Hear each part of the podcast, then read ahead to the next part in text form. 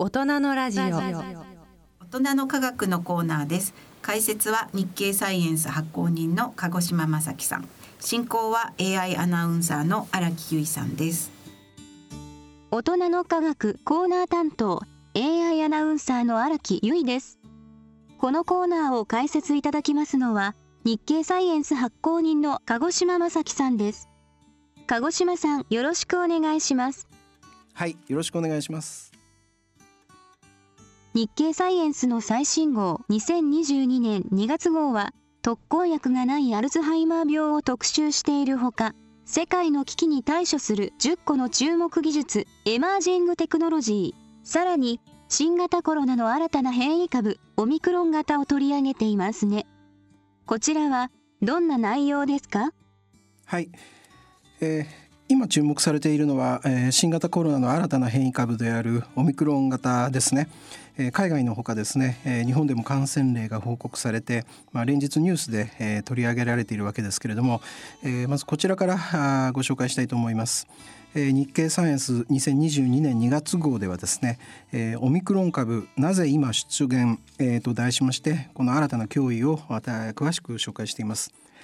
あのこのオミクロン型なんですけれどもえー、2021年の11月24日に、えー、南アフリカ共和国が初めて、えー、WHO、えー、世界保健機関ですけれどもこちらに報告した、まあ、変異ウイルスです。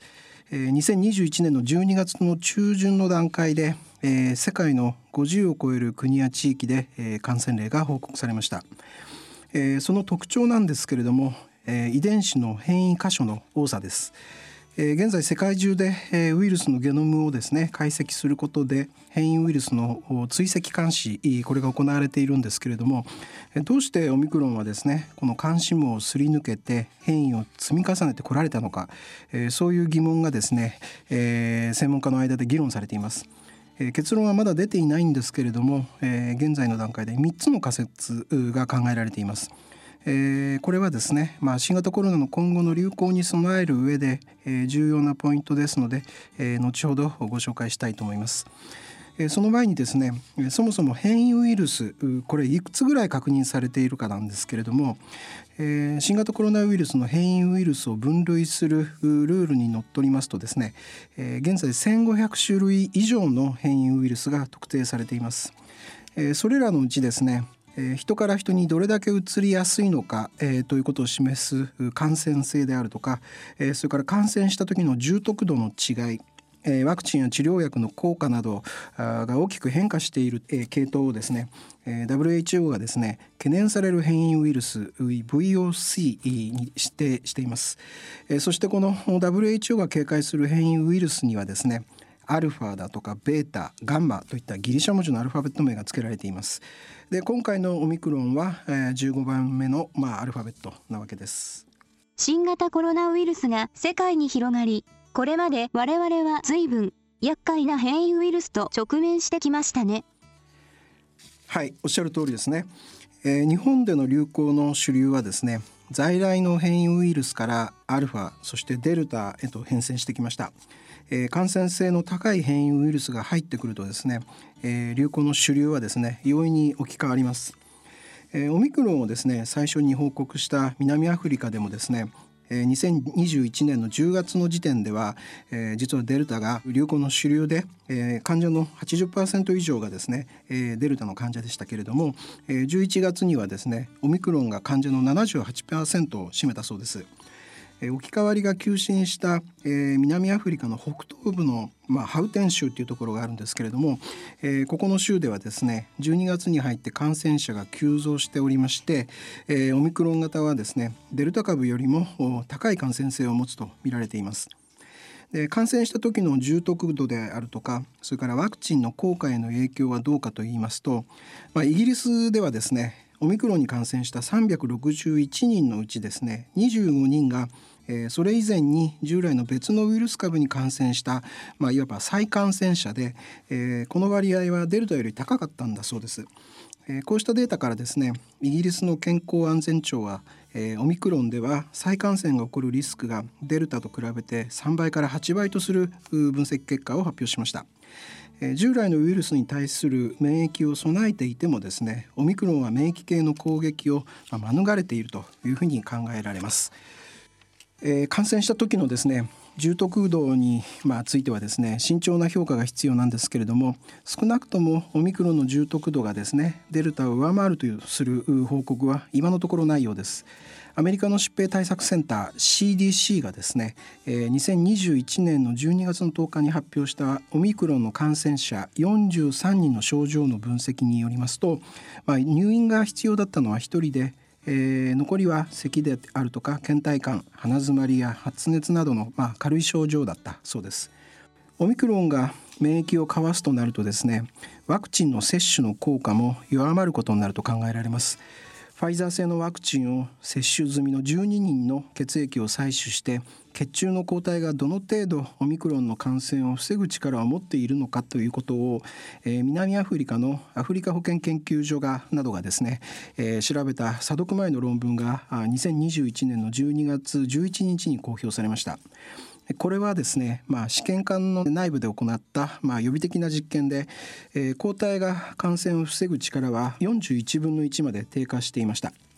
えー、この結果をもとにですねオミクロンに対するファイザー製ワクチンの発症の予防効果はですね9%から41%の間だと、えー、研究チームは見積もったそうです。ただですね実際に体の中で免疫系がウイルスと戦う時というのは、まあ、抗体だけでなくて免疫の細胞が直接関わる作用というものも働きます。えー、重症化を防ぐ効果は損なわれていないと研究チームは見ているそうです。え、とにかくですねオミクロンの変異はこれまでのアルファやデルタといった変異ウイルスとは違って、え、変異箇所の数が多いのが特徴です。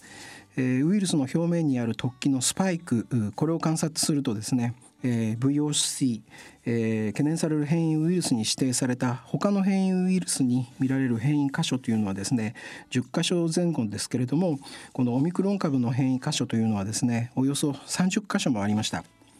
え、この30箇所の変異の中にはですね従来のその VOC 懸念される変異ウイルスですけれども、えー、これらに見られた変異も多数含まれていて、まあ、これまでの研究で要注意とされてきた、えー、いわゆるまずい変異というのがもう本当てんこ盛りだそうなんですね。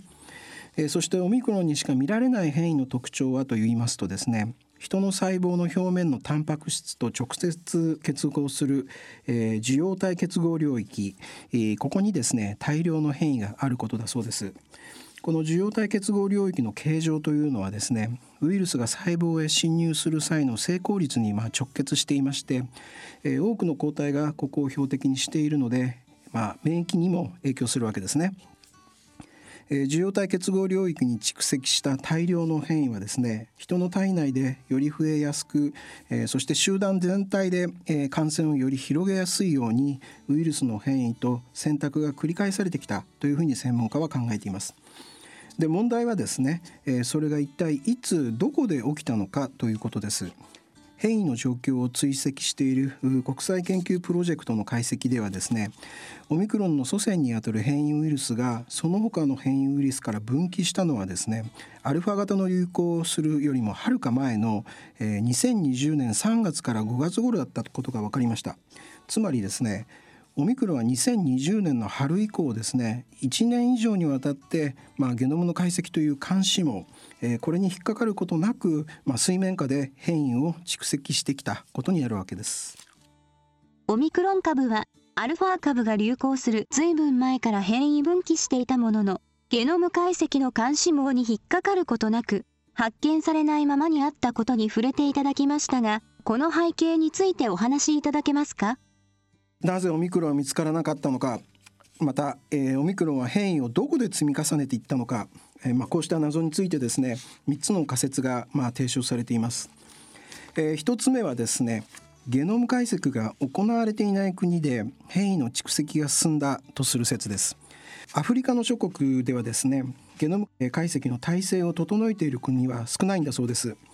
ただこうした国からの渡航者のゲノム解析でもオミクロンに至る途中段階のウイルスが一切検出されなかったとすればですね、まあ、やや不自然です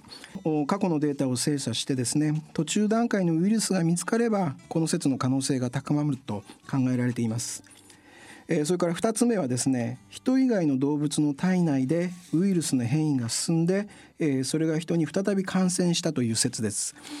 えー、実はですね2020年の秋に、えー、毛皮を採取するために、えー、ヨーロッパのデンマークの農場で飼育されていたミンクがですね新型コロナに感染し、えー、ミンクの体内で変異したウイルスが再び人に感染したという報告があるそうです。また、えー、2021年1月から3月の調査ではですねアメリカのオハイオ州でですね屋外に放し飼いにされたオジロジカ、えー、360頭のうち35.8%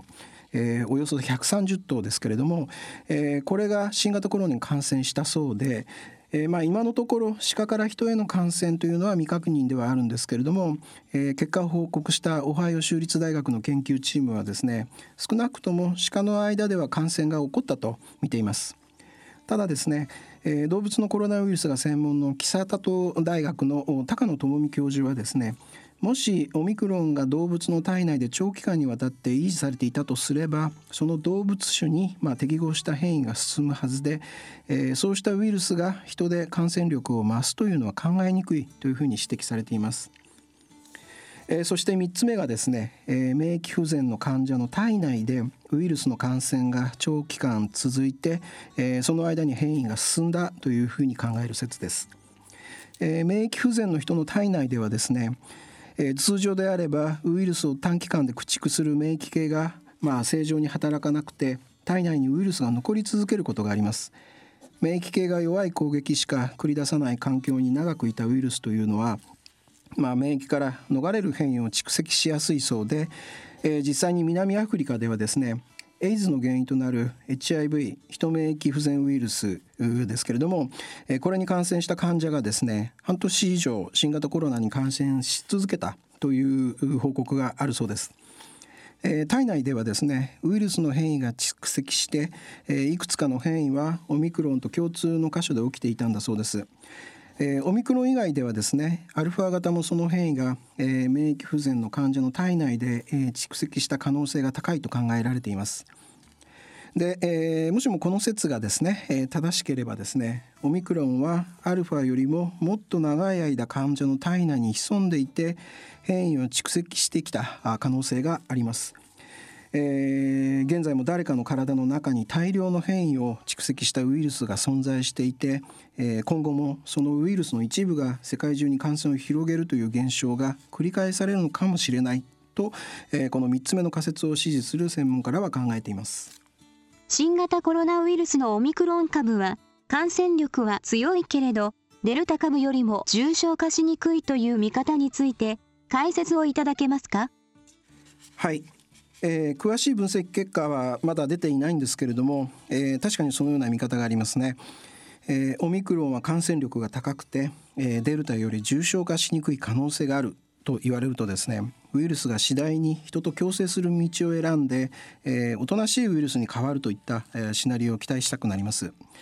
オミクロンはそうした変化の途上にあるのではないかと考えて、まあ、オミクロンの出現をですね、えー、ある意味良いニュースと捉える人もいるようです。こうしたシナリオを支えているのはですね宿主つまりウイルスが感染する人などのことですけれども、えー、この宿主の症状が重いと他の人、まあ、つまり別の宿主ということですけれども、えー、他の人との接触が減るためにウイルスの感染は広がらないだから宿主にダメージを与えない方が結果的に感染が広がるんだといったロジックです。しかしこれが成り立つかどうかはですねウイルスが人などのその宿主の行動にどれだけ依存しているかによります。新型コロナに感染した人は発症する前からウイルスを排出するのであ発症した後もですね症状にかかわらず、えー、感染が広がることになります。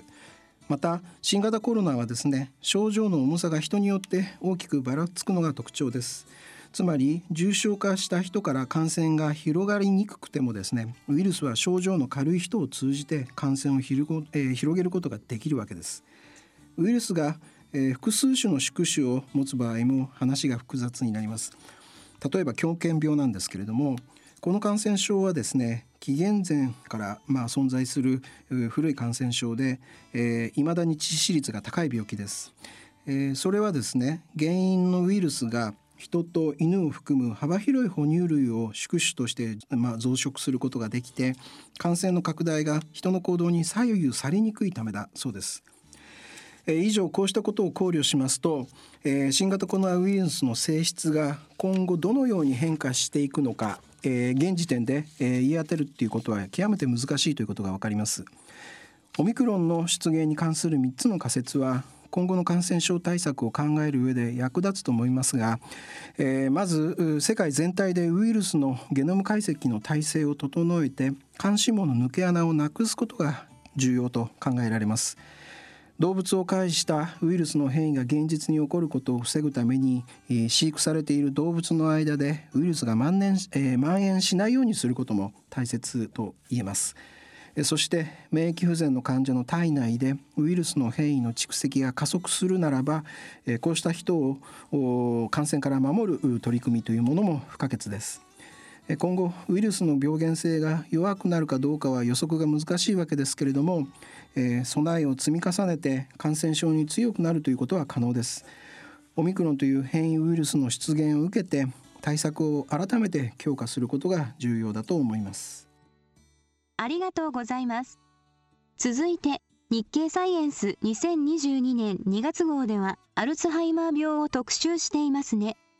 認知症を招くアルツハイマー病のこの特集記事について、内容を教えていただけますか？はい、えー、認知症を引き起こすアルツハイマー病はですねアミロイドという異常なタンパク質が脳に蓄積するためにえ神経細胞が死滅することによって発症すると考えられまして、えこのタンパク質を除去する治療薬の開発が、まあ、続けられてきました、えしかしながらですね病気の進行を食い止める薬はありません、えそれで、えこれまで見落とされてきた別の原因があるんではないかという見方が浮上して、え発症のメカニズムを洗い直して新たな治療の可能性を探るという研究が始まっています。えー、日経サイエンス2022年2月号ではですねアルツハイマー病の意外な引き金、えー、と題しまして、えー、3つの記事で構成する特集を組んでいます、えー、今回はその一つ、えー、なぜ記憶は失われるのか見えてきた、えー、脳回路の変調と題したカリフォルニア大学アーバイン校医学部の五十嵐圭助教授の記事をご紹介したいと思います、えー、実は五十嵐先生のおばあさんなんですけれども、えー、アルツハイマー病だったそうです。えー、とても朗らかな方でしたけれども70代の後半にですね、えー、物覚えが悪くなったそうで、えー、ある時おばあさんはですね、え財布が自分が置いたところとは違うところにある。あなたお金取ったでしょうというふうに言い出したんだそうです、えこれは自分がどこに置いたのかがわからなくなったわけで、えそんなことがまあ何度も続いてえー、五十嵐先生をはじめ、えー、ご家族はまあ困惑してですね、まあ、嫌がるおばあさんを病院に連れて行ったところ、えー、医師の診断は、えー、アルツハイマー型認知症だったそうです、えー、20年近く前の当時ですねアルツハイマー病に対する根本治療法はなく、えー、脳の活動を活発にする対処療法の薬が処方されたそうなんですけれども、えー、応答の副作用が強くてほとんど使えなかったそうです。ご家族をなすすべもなくですね1年2年が過ぎて、えー、一方でおばあさんはですね徐々に記憶を失っていかれました。発症後数年して、えー、孫である五十嵐先生のことも自分の娘である五十嵐先生のお母さんのことも分からなくなり、えー、発症から15年後全ての記憶を失ったおばあさんは、えー、93歳で亡くなったそうです。えー、五十嵐先生はアルツハイマー病の、まあ、残酷なところとして患者の記憶が失われて自分自身で亡くなってしまう残酷さだけでなく、えー、周囲の家族が、まあ、過酷な介護を強いられること、えー、それから患者との思い出を書き換えざるを得ない心の苦しみを経験すること、えー、などと振り返っておられます。え、現在世界ではですね5,000万人以上のアルツハイマー病患者がいますけれども、えー、家族を含めればアルツハイマー病で苦しんでいる人たちはもっと多いことになると推定されています。五十嵐先生のおばあさんが発症したのは2000年頃で、えー、当時はですね近いうちに薬ができてアルツハイマー病が治療できるようになるというふうに予想されていました、えー、そして当時すでにですねアミロイドとタウと呼ばれる異常なタンパク質の蓄積によってアルツハイマー病が生じることは知られていてこの蓄積が神経細胞の変性や死滅を引き起こして記憶障害を引き起こすのだろうというふうに考えられていました。えー、こうした考えのもとですねアミロイドを除く抗体薬の開発がこの20年間にわたってたくさんの製薬会社によって進められてきましたけれども治験の結果は未だ芳しくなくてですねおよそ20年経った現在もですねアルツハイマー病の有望な治療薬というものは存在しないというふうに指摘し私たち研究者の戦略は一体どこが間違っていたんだろうかというふうに五十嵐先生は疑問を投げかけておられます。え五十嵐先生ご自身はですねえ、国内の大学の大学院で嗅覚を研究されえ、ポスドクの時代にはえ、ノルウェーで記憶の基礎的な研究を神経細胞が作り出す回路であるとか活動を調べる脳回路研究の方法で行っておられました五十嵐先生にはですねえーまあ、自分は記憶の研究を行っているのに、えー、祖母の病気に対して何の手助けもできなかったと。アルツハイマー病で、えー、苦しんでいる人は今でも非常に多くて、えー、今後も増える一方だと、えー、自分も何かできることはないだろうかというふうに考えてアルツハイマー病によって失われる神経活動を突き止める研究を始めたそうです。アルツハイマー病の患者はまあ、徘徊したりそれから五十嵐先生のおばあさんのように財布を置いた場所がわからないというような症状を示します。五十嵐先生によりますと、えこれは自分が今どの場所にいるのか物がどの部屋にあるのかあといったことを記憶識別する脳の機能空間記憶と言いますけれどもえこれが障害されるためです、えー、空間記憶はですねえどのような神経細胞神経活動によって作り出されるのかという疑問があると思うんですけれども、えー、そもそもですね記憶のメカニズムなんですけれども、えー、これまでの研究によって記憶は主として、え脳の海馬と嗅内皮質と呼ばれる2つの脳の領域の神経活動によって生み出されて、えー、大脳皮質に入った情報というのはまず嗅内皮質に入り、えー、ここで処理された後海馬へと送られます。で情報は海馬で処理されてから再び嗅内皮質に戻されて、えー、その後大脳皮質に送られます。え、情報が嗅内皮質とそれから海馬を回る間に記憶としてですねえ、脳に蓄えられるというのがこれまでに判明している、まあ、記憶が作られる大まかな仕組みです。え、また海馬の神経細胞、え、これ場所細胞って言いますけれども、え、この細胞が今の今どこにいるのかという記憶に役立っています。え、そしてこの海馬にはですね、え、それぞれ異なる場所で活動するこの場所細胞というものが、えー、大量に存在します。この場所細胞にはですね活動のパターンがガラリと変わるリマッピングと呼ばれる機能がありましてそれぞれの状況に応じて場所か場所細胞の活動パターンが空間記憶を形成するというふうに考えられています。でこうした場所細胞などの活動はですねアルツハイマー病になるとどのように変化するんだろうかという疑問が湧きますけれどもえ場所細胞の活動パターンの変化えー、つまりリマッピングですけれども、えー、これが空間記憶を支えているんであれば、え、この機能がアルツハイマー病では失われているのではないかと五十嵐先生らは仮定して、え、理化学研究所の研究者らが作ったアルツハイマー病の病態を示すモデルマウスを使ってですね場所細胞のリマッピング機能が年齢によってどのように変化するかを調べました。えー、まずアミロイドが脳に大量に蓄積している高齢の病態マウスにですね部屋の違いを見分けさせる実験を行ったところ、えー、部屋の区別がつかなくて、えー、どちらの部屋でも同じ反応を示すことが分かりました、えこのことからですねマウスの空間記憶が障害されていると見られました。次にですね、え高齢の病態マウスの海馬とそれから嗅内皮質にですねえー、電極をまあ差し入れまして、えー、それぞれの部屋に入れた時の場所細胞などの活動電位これを調べたところですね、えー、マウスが、え異なる部屋に入っても場所細胞の活動電位のパターンに大きな変化はなく、えリマッピングができなくなっているということを突き止めました、えこうした実験の結果からですね五十嵐先生らはですね、え海馬の場所細胞が異なる場所を識別することができなくなると空間記憶が失われることえー、さらに空間記憶の障害が始まる前からグリッド細胞と呼ぶ細胞の失調が始まっていて、えー、これが原因で場所細胞のリマッピング不全につながると見られるという研究結果をまとめまして、えー、2020年に報告しました。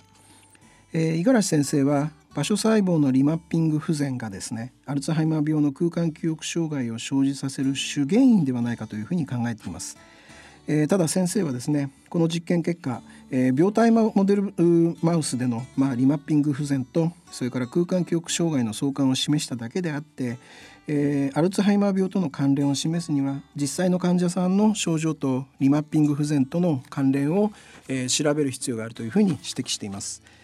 えー、五十嵐先生は自分たち基礎研究者の次の問いはこうしたリマッピング不全がなぜ生じるのかということだと考えています。